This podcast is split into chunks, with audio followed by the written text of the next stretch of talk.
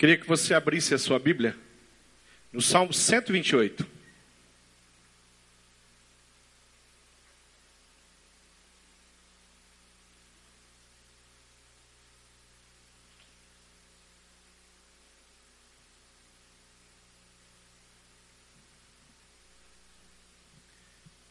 Salmo 128, ele está incluído num grupo de salmos chamado Salmos de Peregrinação. Pastor Roberto pregou hoje pela manhã no Salmo 127, que está nesse grupo, Salmo 120 até o Salmo 134, é um grupo de cânticos que chamados cânticos de peregrinação, porque provavelmente o, eles foram cantados quando o povo veio do, da Babilônia, saíram do cativeiro da Babilônia e eles cantaram esses, cantavam esses salmos.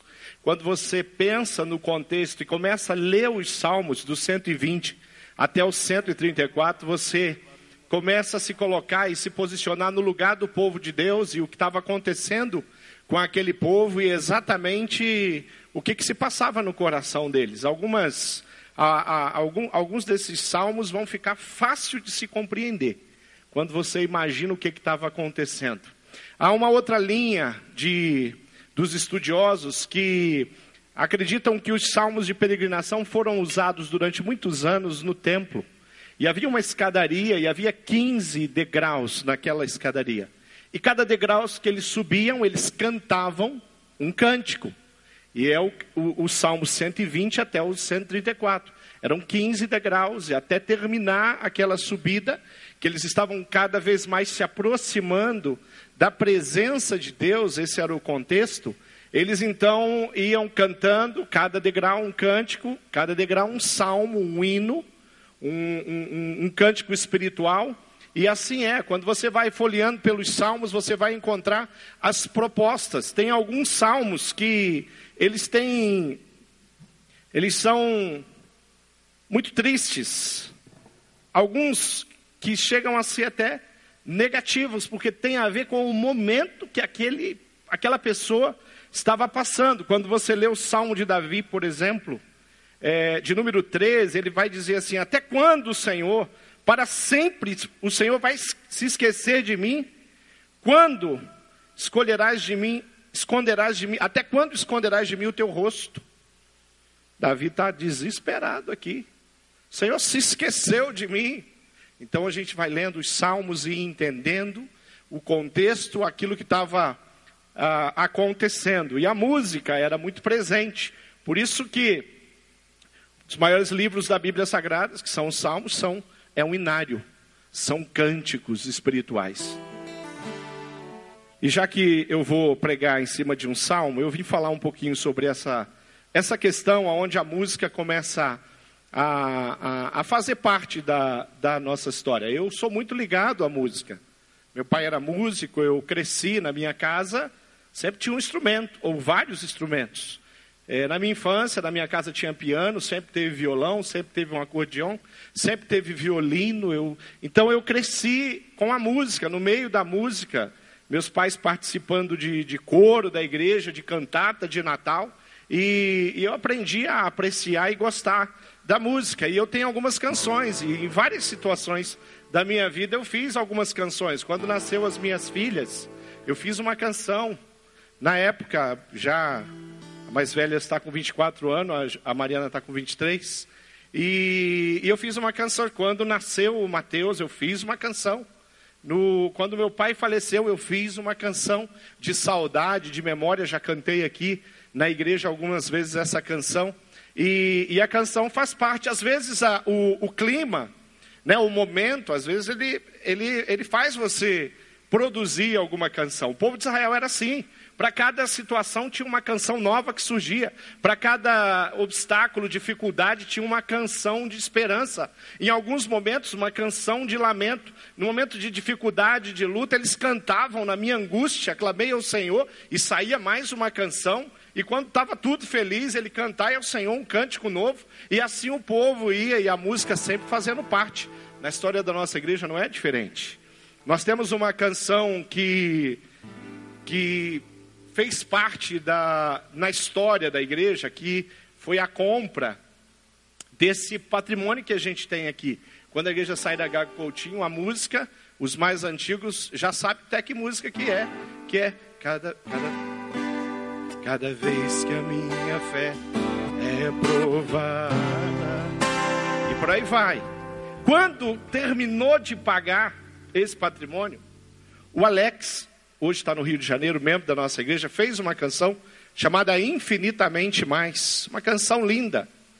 No início do ano passado eu fiz uma canção também para a gente celebrar a, a, a, os nossos pequenos grupos, as nossas células, né? Que era o multi. É, por todos os cantos eu quero servir ao Senhor. E aí vai, cada ocasião tem uma canção. E, por exemplo, um exemplo de você fazer uma canção. Quando eu o, a, nós temos quatro estações no ano, não temos? Eu praticamente tenho música para todas as estações que eu fiz. E tem uma estação que eu não gosto. Eu fico, quando chega aquela estação, eu fico doido para passar logo aquela estação. Que estação que é essa? Então vocês também não gostam? Eu não gosto do inverno, mas eu respeito, viu? Foi Deus quem criou a estação do inverno. Mas eu confesso a vocês que o inverno não é alguma coisa assim que me agrada o coração. Tanto que eu fiz uma canção que tem a ver com isso. É mais ou menos assim: É inverno, madrugada, tudo branco pelo chão. O céu cinza não me agrada. vento frio e solidão. Não se ouve o canto da passarinhada, nenhum bicho apareceu. Parece nada lá em casa. Nem um bicho apareceu. Tem neblina na estrada. Tem tristeza na canção. Saudade da primavera. E memórias do verão. Não se ouve o canto da passarinhada, nem um bicho apareceu. Bicho apareceu. Cada estação vai passando, você vai fazendo uma canção. Do jeito que era, né? No povo de Israel, para cada ocasião, uma, uma canção. Se tem uma coisa que marca os dias em todas as estações, na vida de um servo de Deus, de uma família de Deus, é o que? É passar o ano com, meditando na palavra de Deus. Vem o verão, vem o inverno, as quatro estações passam e você está sempre com as escrituras na mão, meditando no Senhor, aprendendo, crescendo e fazendo as suas orações toda manhã.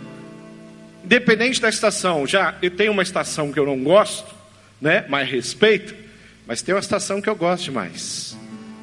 Eu, se eu perguntar para você qual é a estação que você gosta, talvez você fale, pastor, eu gosto do verão. Tem gente que é apaixonado pelo verão, mas eu sou apaixonado pela primavera. Não tem nada mais precioso. Eu adoro as flores, né? E eu fiz uma canção que tem a ver com isso também. Que diz assim, ó. É amanhã de primavera, colorido na janela, o sol já me revelou. Uma estação de flores, um oceano de flores, sobre o olhar do Criador.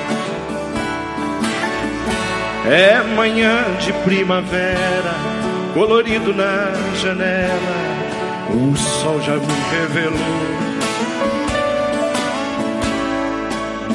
estação de cores, uma estação de flores, sobre o olhar do Criador.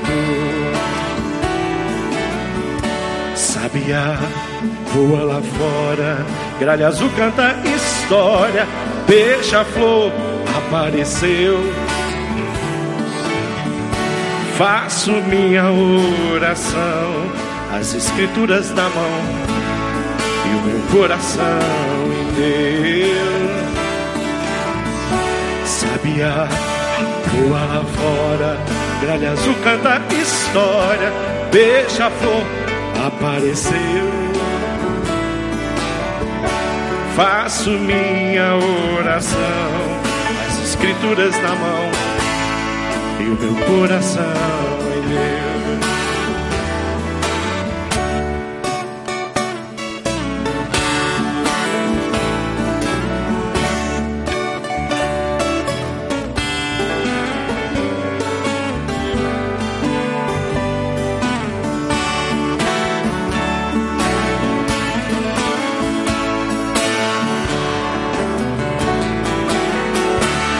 Sabia, voa lá fora, gralha azul canta história, beija-flor apareceu.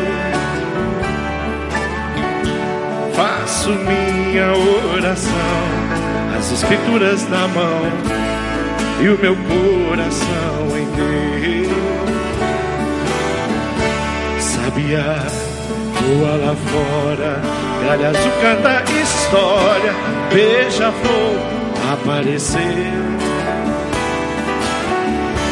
Faço minha oração, as escrituras na mão, e o meu coração em Deus. Amém. Vamos ler esse texto juntos?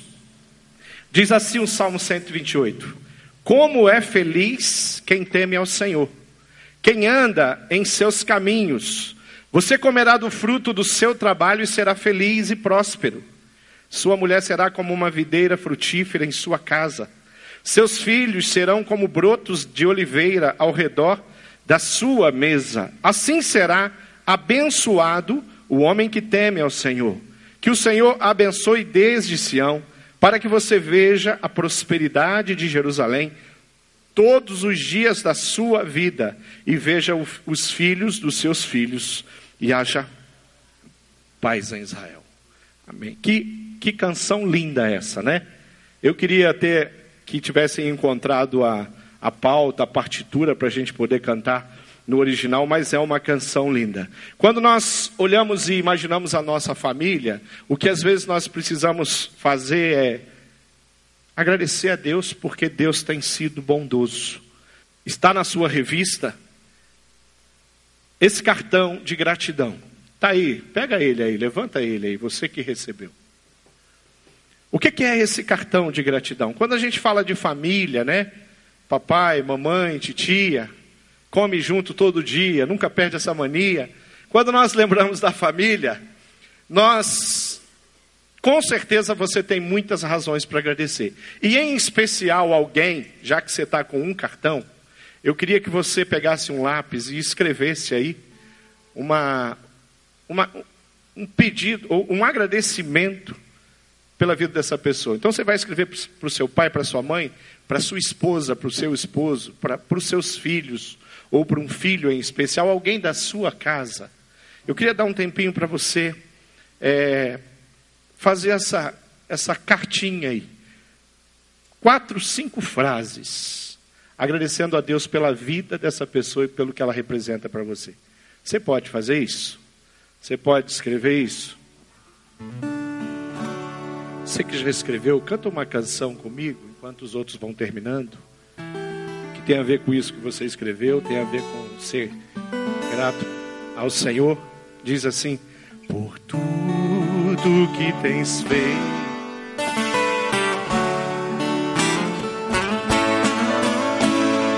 Tuas promessas e que és, eu quero te agradecer.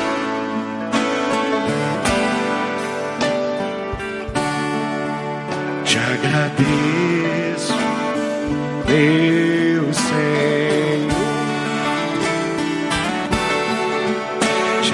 Agradeço, meu Senhor.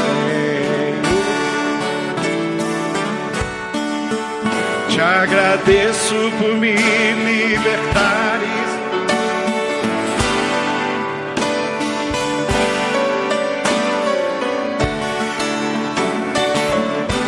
Jesus te agradeço.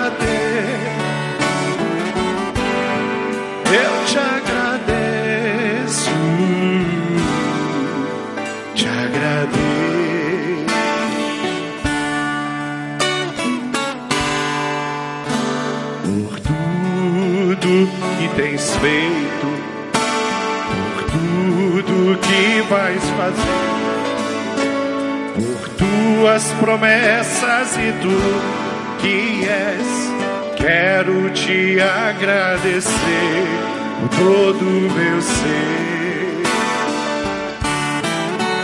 Te agradeço,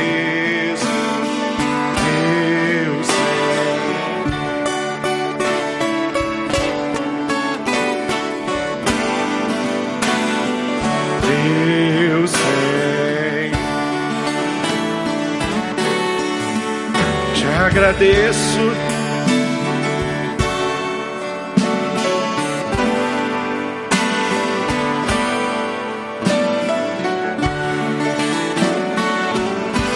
Jesus te agradeço.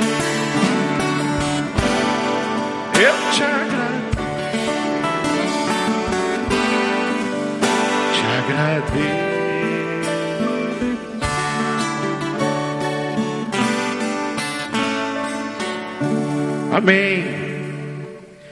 O Salmo 128, ele tem quatro áreas bem quatro áreas bem pontuadas nele que eu queria rapidamente passar com vocês. Primeiro, o Salmo 128 vai tratar o caminhar, o seu caminhar, o meu caminhar, o caminhar do povo, do povo dele.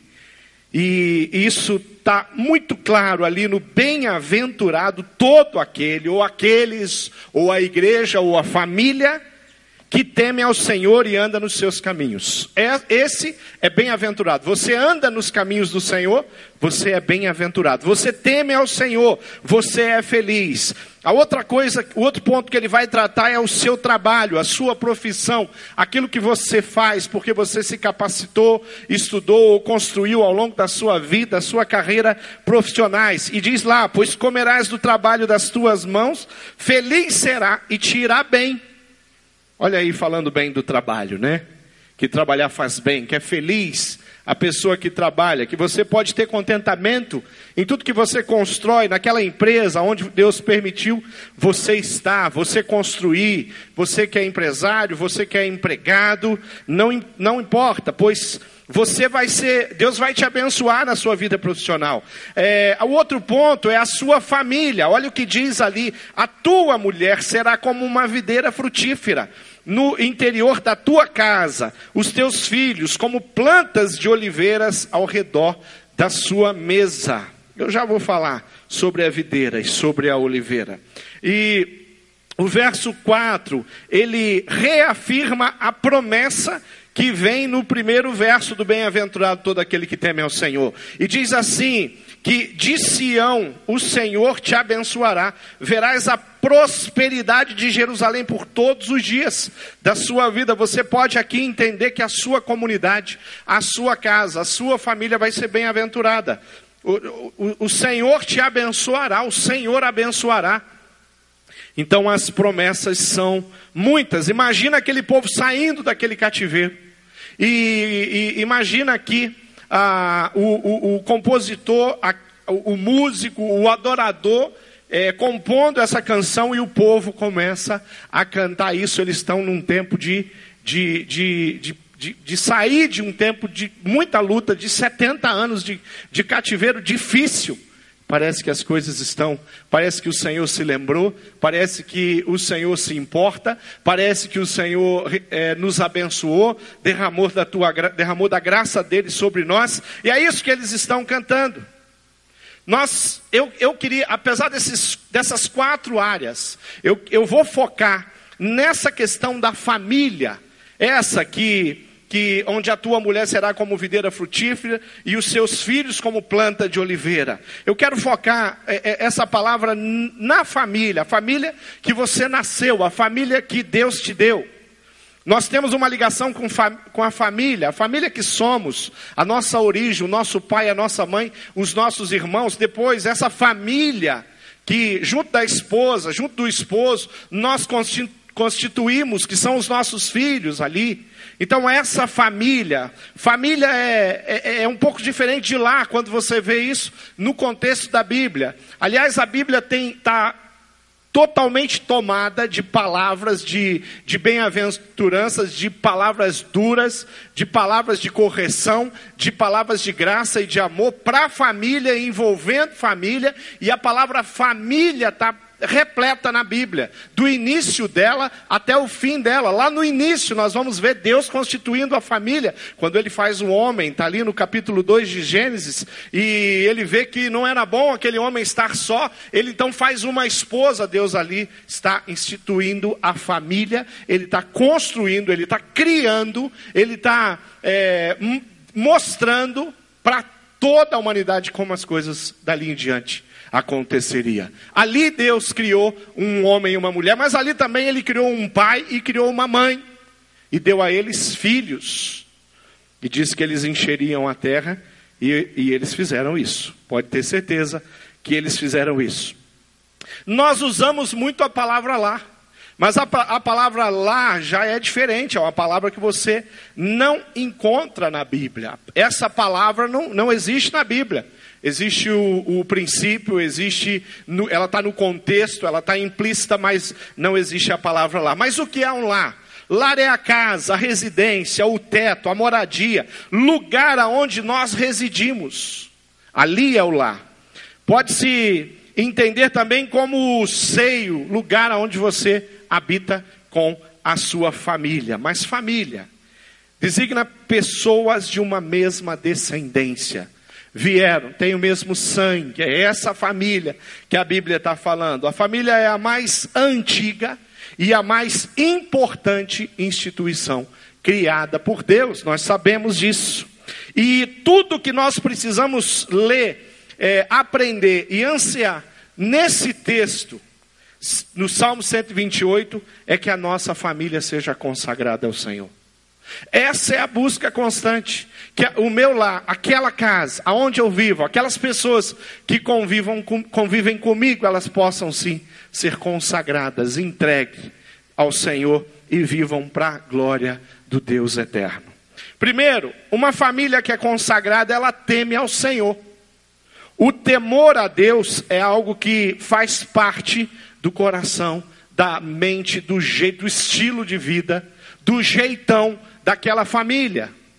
Quando nós, nós é, vamos, é, lemos a palavra temer a Deus ou temor a Deus, muitas vezes, até em função da maneira como a palavra temor é usada na nossa cultura, na língua portuguesa, nós confundimos temor com medo.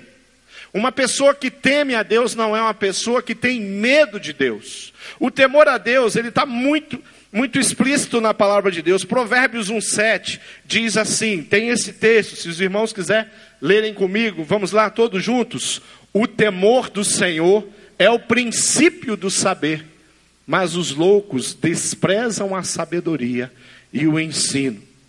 Diz que o temor, temer a Deus é ser sábio, é ter a, a juízo, Temer a Deus é fazer a coisa certa, a escolha certa. Está aí nesse texto. Já em Atos 9, 31, nós vamos ver como a igreja, a, a, igreja do primeiro século, a primeira igreja, a igreja primitiva, como era o comportamento deles. E lá diz assim, vamos ler todos juntos: a igreja, na verdade, tinha paz por toda a Judéia, Galiléia, Samaria, edificando-se e caminhando no temor do Senhor. E no conforto do Espírito Santo crescia em número. Nós vemos aqui no Salmo 128 o temor do Senhor, temos o princípio, temos o ensinamento, temos o desafio do, em toda a palavra de Deus do início ao fim, que esse, essa deve ser a maneira como nós precisamos viver, como nós precisamos prosseguir. Mas, apesar de, de do, do, significado forte que tem a palavra temor, é, nós podemos ter convicção e garantir: temer a Deus não é ter medo de Deus. Medo é uma palavra importante para qualquer pessoa que vive e optando pelo pecado. Medo é uma, é uma palavra importante para uma pessoa que não colocou a sua vida à disposição de Jesus. Ter medo do Senhor, da mão, porque o Senhor é um Deus de bondade, é um Deus de misericórdia, mas Ele também é um Deus de justiça. Nós vivemos numa época onde ah, todas as pessoas é, independente da religião, no que elas creem, se, se creem em Deus ou não, as pessoas estão sempre falando de Deus, e Deus é sempre bom, e Deus é Pai de todos, e Deus é, e sabe, e, e, e muitas vezes a, a, o princípio, a palavra de Deus é ferida no sentido de que realmente ah, Deus é, é buscado, seguido da forma adequada. Ah, a Bíblia tem um texto que fala que se nós devemos ter medo de alguma coisa, é medo daquele que tem poder para lançar o homem no inferno. E a palavra medo está ligada àquela pessoa que vive optando, ela faz opção de uma vida segundo o coração dela. A palavra temor está no coração daquele que entrega o seu caminho ao Senhor, confia nele, aquela pessoa que colocou o seu coração à disposição de Jesus, que se entregou e que diariamente luta contra o pecado, pra, na busca de santidade, de uma vida assim, consagrada a Deus. Então, o temor ao Senhor é o princípio da sabedoria. Há um texto, o apóstolo João, que diz um pouco a respeito do medo, e ele diz o seguinte: no amor não existe medo. Antes, o perfeito amor lança fora o medo. Ora, o medo produz tormenta. Logo, aquele que teme não é aperfeiçoado no amor. Então, nós vemos aqui um texto de 1 João 4,18 que fala sobre o medo, mas que fala que aquele que conheceu e provou o amor de Deus, com certeza, não precisa ter medo mas viver sim em harmonia. Uma família consagrada, segundo o texto, o Salmo 128 ah, diz que ela é feliz, bem-aventurada e ela é próspera nos seus caminhos. O que, que é prosperar? Ou prosperar em quê? É uma pergunta que nós podemos fazer. O que vem a ser a prosperidade? Bom, prosperar, de acordo com o dicionário, é o mesmo que ser feliz, crescer, se desenvolver, melhorar. Isso é o que os dicionários da língua portuguesa vão falar a respeito da palavra prosperar. Muito deturpada, principalmente em algumas igrejas evangélicas, onde, vem, onde a fé é vendida. Mas a Bíblia fala de prosperidade o tempo inteiro. E a prosperidade que Deus dá ao homem, ela, ela, é, ela é em todas as áreas. Nós prosperamos espiritualmente, crescemos na caminhada, na presença do Senhor. Nós prosperamos porque o Senhor é quem nos dá condição de vida. Tudo que você tem é de Deus e Deus colocou à sua disposição. Nós precisamos olhar para a palavra prosperidade e entender a amplitude dessa palavra. Não reduzir a palavra prosperidade a estar bem financeiramente, com sobras na sua conta, mais do que precisa para viver na conta bancária, muito mais que isso. Na vida de um servo de Deus, o Senhor pode, em algum momento, derramar prosperidade financeira sobre a vida dele. O Senhor honra o trabalho, aquele que trabalha com justiça, e a gente sabe que a prosperidade é algo que vem do Senhor, mas queridos, é muito maior que isso, essa prosperidade do Salmo 128, esse caminho próspero, em todos os sentidos, é a alegria.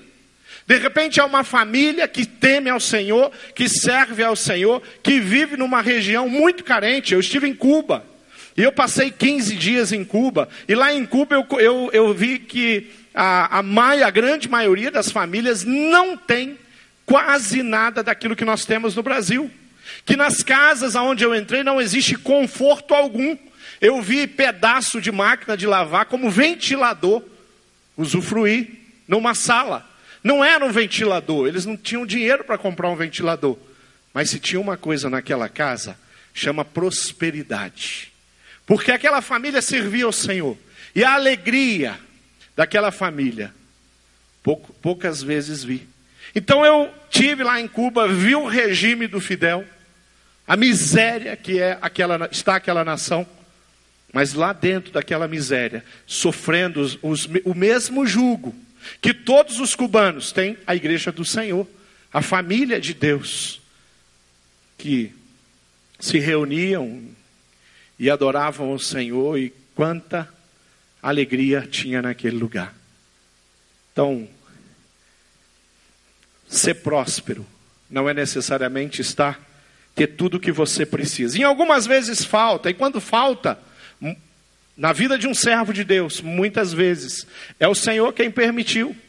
Algumas vezes é fruto da nossa inconsequência, outras vezes vem pela aprovação de Deus.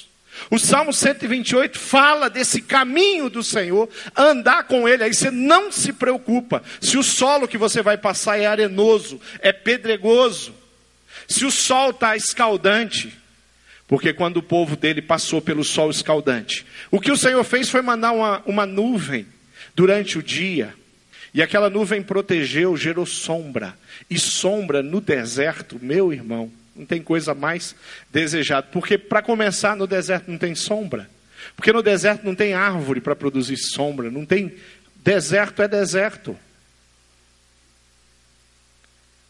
Sol, 50 graus, Deus mandou uma nuvem à noite, um frio intenso, porque nessa região árida as duas coisas andam juntos.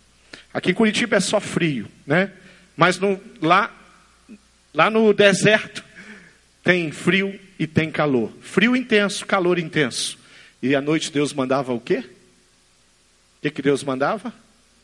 Coluna de fogo, que aquecia, diminuía aquele frio e fazia mais alguma coisa direcionava. E mesmo à noite, o povo podia caminhar. Prosperidade é isso. Não é o que eu estou passando dentro da minha casa. Não é se o dinheiro está sobrando ou está faltando. Mas é que diante da minha situação, eu estou diante do meu Deus, vivendo integralmente aquilo que a palavra de Deus me ensina, com todas as minhas forças, meditando naquilo que o Senhor me deixou de dia e de noite. Isso é a prosperidade. A esposa e filhos são comparados aqui nesse, nesse salmo, Salmo 128, como a videira e a oliveira. A esposa e os filhos. Queridos, a videira na Bíblia representa alegria. Na minha casa tem alegria, a minha esposa produz alegria, os meus filhos produzem alegria.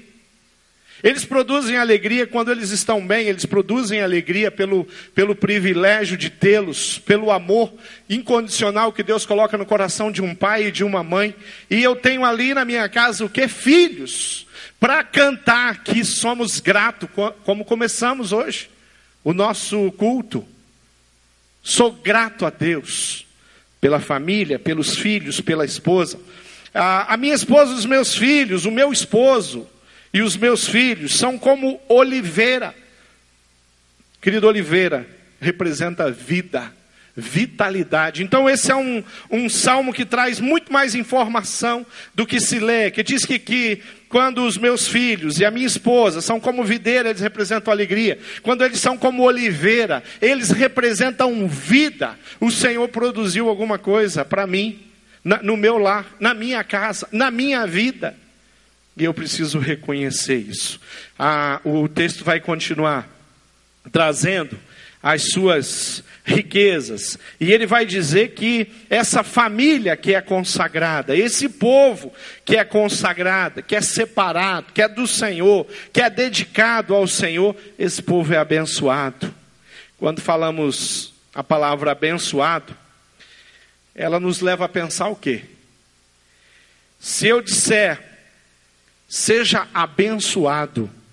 ou seja abençoado. Aquilo que nós fazemos aqui todos os domingos, com a bênção no final. O que nós estamos dizendo? Quando eu realizo um casamento e representando a igreja, nós colocamos aquele casal de joelhos e nós os abençoamos como marido e como mulher. O que é que nós estamos dizendo? O que é que nós estamos propondo? Uma família, uma pessoa, um casal, um homem, uma mulher que é abençoado, querido, eles eles contêm em essência o próprio Cristo. No seu coração a decisão está tomada. É Jesus. E dá para dizer que bênção na, na totalidade da palavra tem que ter a ver com Jesus Cristo no coração. Porque pode ter uma vida abençoada financeiramente, pode ser rico, mas miserável espiritualmente, e o fim é amargo. Por quê? Porque o fim é a separação de Deus. O Salmo fala dessa família, fala dessa nação, fala dessa pessoa, aquele que, que é feliz, que é bem-aventurado, que é abençoado. Salmo 127, que o pastor Roberto pregou hoje pela manhã. Se você não veio, ou você que não veio, muitos aqui não estiveram de manhã. Terça-feira, esse o, o, o sermão do pastor Roberto vai estar no site da igreja. Você Ouça o sermão pregado no Salmo 127. E o Salmo 127 diz que se o Senhor não edificar a casa, em vão trabalha os que a edificam. Se o Senhor não guardar a cidade, em vão vigia a sentinela. A família abençoada é aquela que Cristo é esse sentinela. Cristo é aquele que guarda, Cristo é aquele que comanda. Essa família terá sustento, diz o Salmo 139, 10, diz que a mão de Deus me susterá. A mão de Deus te susterá, susterá a sua família. Mesmo quando essa família ou essa pessoa passa por lutas, a Bíblia diz que ela vai ter paz em meio às lutas, como diz o pastor Falcão. Olha que diz o o, o, texto de João, capítulo 14, versículo 27, aonde o Senhor Jesus fala: A minha paz vos não da maneira, do jeito que o mundo te oferece ou te promete, se é que o mundo tem como oferecer paz. Prometer, eles prometem. Você assiste em todas as propagandas, em, você vai ver, tem né, muita coisa sendo oferecida. Mas aqui está de fato aonde nós encontramos a paz. A paz na minha casa, a paz na minha vida, independente do momento que eu estou vivendo, vem do Senhor Jesus. Essa família abençoada se torna uma fortaleza. Provérbios 10, versículo 29 diz: O caminho do Senhor é o refúgio, o lugar aonde os íntegros ficam. Quando há integridade na minha vida é porque eu estou refugiado diante do Senhor, da palavra dEle. Ah, as asas, os braços do Senhor nos protegem. Quando eu faço opção pelo pecado, eu faço opção de sair debaixo da sombra do Onipotente, como diz o Salmo 100, Salmo 91. Eu abro mão, mas tem tem que ler esse, esse Provérbios de novo, né?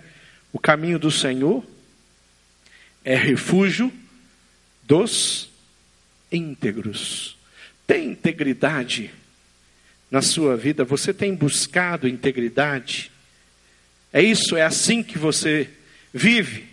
Uma família abençoada deve conter o amor sempre crescente, sempre pronto, sempre buscando no Senhor a oferecer mais, consecutivamente, continuamente.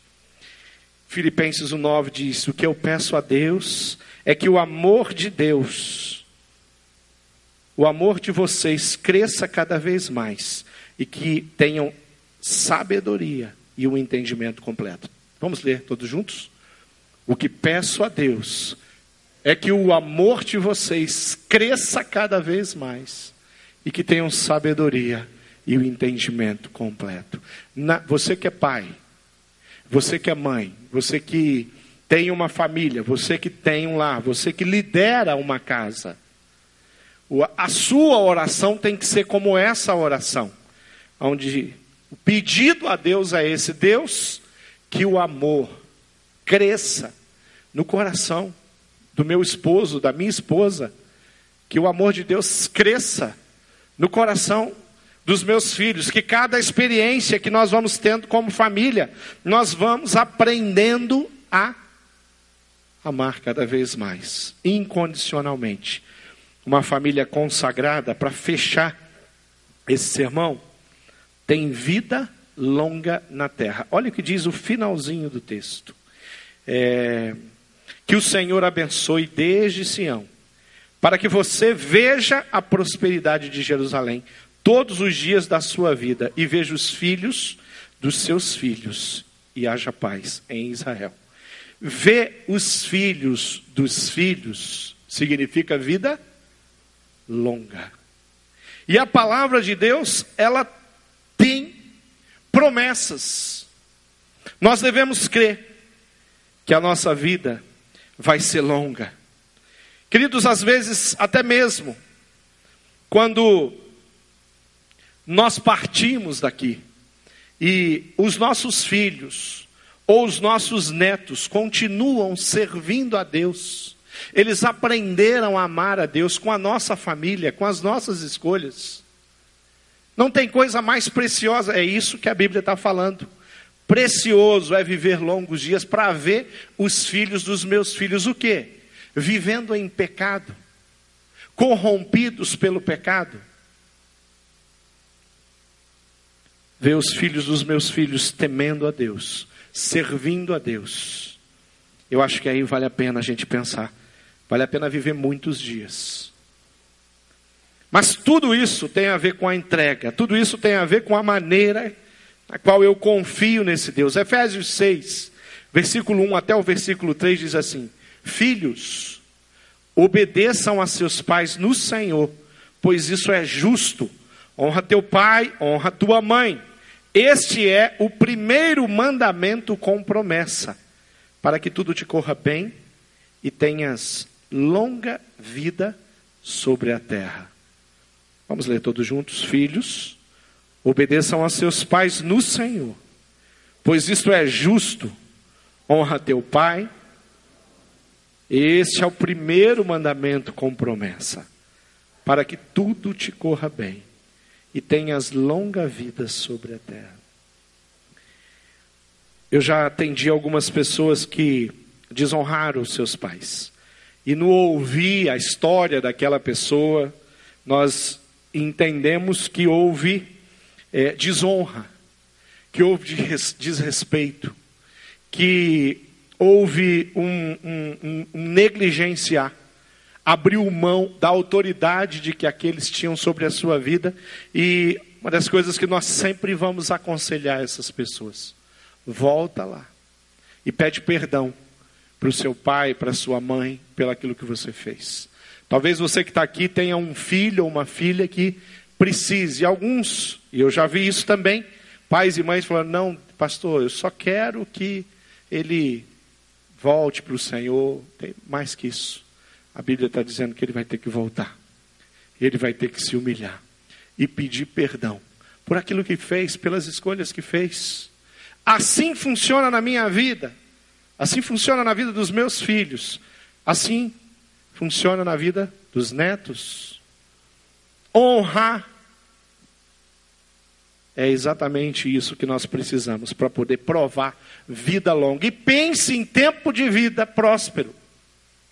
De repente você não vai morrer aos 100 anos de idade, talvez você vá morrer antes.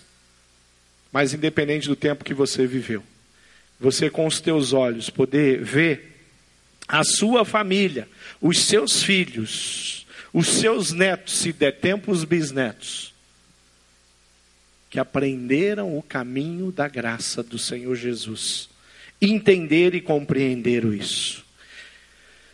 Por que, que é tão importante obedecer? Por que, que é tão importante, segundo a palavra? Primeiro, porque é um modelo familiar instituído por Deus. Deus colocou, fez uma cadeia de autoridade. Deus colocou os pais e deu aos pais autoridade. Todos nós aqui temos pai, temos mãe. Tal obediência visa, em segundo lugar, a unidade da família. Não existe uma família unida se a obediência não é presente. A unidade dessa família é isso. E filhos desobedientes são capazes de gerar grandes transtornos, grandes decepções, muito choro, muita tristeza. Terceiro lugar, essa obediência, ela precisa se dar no Senhor. Ter uma vida longa na terra e ver a prosperidade dos nossos filhos, e ver a prosperidade dos nossos netos, a prosperidade daqueles que vêm. Muitas vezes na Bíblia nós lemos e aonde o pai ou o avô foi um, uma pessoa que viveu em integridade, o pai viveu em integridade, mas o neto esqueceu de Deus e sabe, vocês lembram lá no, no livro de Reis, no livro de Crônicas, o que que acontecia em tantas histórias quando essa cadeia de confiar, de se entregar, de buscar o Senhor é quebrada. Então nós precisamos orar, nós precisamos clamar, nós precisamos trabalhar para que a geração, a nossa geração e as gerações que vêm depois da gente possam servir ao Senhor. Viver em família é isso, é desafio todos os dias. Viver em família é buscar o Senhor todos os dias. Viver em família é ter responsabilidade um pelos outros. Viver em família é estar tá sempre na presença de Deus, apresentando pessoas que nós amamos. Todos os dias nós não podemos esquecer daqueles que Deus nos confiou. A Bíblia vai valorizar muito a família, essa família de sangue. A Bíblia vai valorizar muito a família expandida que é o povo de Deus, que é a igreja do Senhor Jesus hoje, os domésticos da fé. E a Bíblia vai dar atribuições, vai propor, imprimir um jeito de cada um viver segundo o coração e segundo a vontade dele. É assim que nós provamos a prosperidade do Senhor. É assim que nós somos Felizes por temer ao Senhor, quem anda em seus caminhos. Você comerá do fruto do seu trabalho e será feliz e próspero. Sua mulher será como videira frutífera em sua casa. Seus filhos serão como brotos de oliveira ao redor da sua mesa. Assim será abençoado aquele que teme ao Senhor, que busca ao Senhor. Que o Senhor abençoe desde Sião, para que você veja a prosperidade da sua família, da sua casa, da sua igreja de Jerusalém, todos os dias de sua vida. E veja os filhos dos seus filhos, e que no seu coração e que na sua vida haja paz. Amém? Vamos ficar de pé. Eu queria orar. Eu queria orar pela sua vida, pela vida da sua família, e eu queria pedir que o Senhor dê a graça e que você possa se apresentar para consagrar aqueles que são seus. Feche seus olhos, vamos orar. Pai, nós reconhecemos que dependemos de Ti para tudo, dependemos do Senhor para prosperar. Clamamos para que o Senhor nos capacite a viver cada dia temor. E que nós possamos provar prosperidade de fato na nossa casa, no nosso lar, na nossa família. Que isso se inicie na nossa vida, Pai. E que vá prosseguindo e prosseguindo através do exemplo. Deus, que o Senhor abençoe a cada casa aqui representada, cada família, cada casal. Que a bênção do Senhor seja com eles. Dá a cada um aqui, Pai, a vida longa, mas vida longa com a prosperidade de ver os seus servindo ao Senhor, se dobrando diante do Senhor, se entregando ao Senhor. Pai, as tuas promessas são preciosas, e eu sei que o Senhor é um Deus tremendo, Deus fiel, e eu te louvo de todo o coração, pelo privilégio de conhecer a tua palavra. O privilégio de conhecer as tuas promessas, o privilégio de, nos momentos difíceis, dentro da minha casa, poder dobrar os meus joelhos e me direcionar para ti e dizer: Pai, eu preciso da tua ajuda como pai, eu preciso da tua ajuda como mãe, eu preciso da sua ajuda como um casal, eu preciso da sua ajuda para ensinar, para educar, para amar, para viver. Eu preciso da sua ajuda para incondicionalmente e a cada dia amar mais aqueles com mais maturidade, com mais sabedoria, usando a experiência, amar aqueles que o Senhor colocou na minha vida. Abençoa, Jesus, as famílias presentes aqui, representadas aqui. Abençoe as milhares de famílias que são representadas por membros da nossa igreja. Tem misericórdia. Faz com que o ano de 2016 seja um ano de intimidade em cada lar, em cada casa, em cada coração, em cada vida. Nós não queremos ver a negligência, Pai, com a tua palavra. Em nenhum homem, nenhuma mulher, nenhum casal e nenhum, nenhum dos filhos. Oramos em teu nome, porque o Senhor é um Deus fiel e é um Deus tremendo. Em nome de Jesus. Amém.